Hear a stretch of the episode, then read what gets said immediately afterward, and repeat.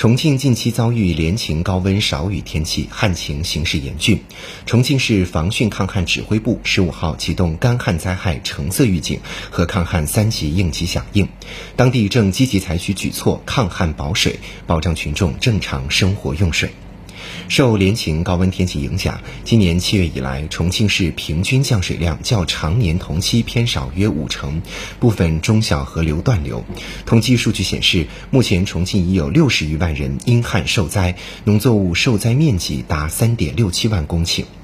高温之下，重庆城乡居民生产生活用水量不断攀升，目前中心城区日供水量超四百万立方米，供水压力陡增。重庆水务集团实施高负荷运转设备间歇机制，对四千七百三十八套主要设备进行预检，通过强化预警、提高水厂产能、加强设施设备检修等措施，全力保障供水正常。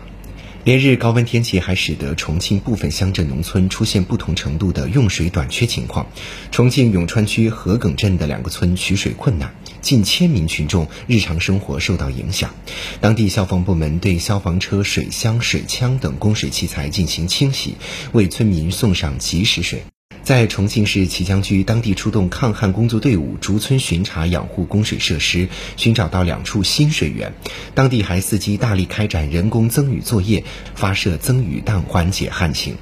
气象部门预报显示，八月中旬，重庆大范围高强度高温天气仍将持续。重庆市防汛抗旱指挥部要求各区县采取有力应对措施，千方百计保障群众正常生活用水和饮水安全，多措并举，减少农业因旱损失。新华社记者陶冶、柯高阳重庆报道。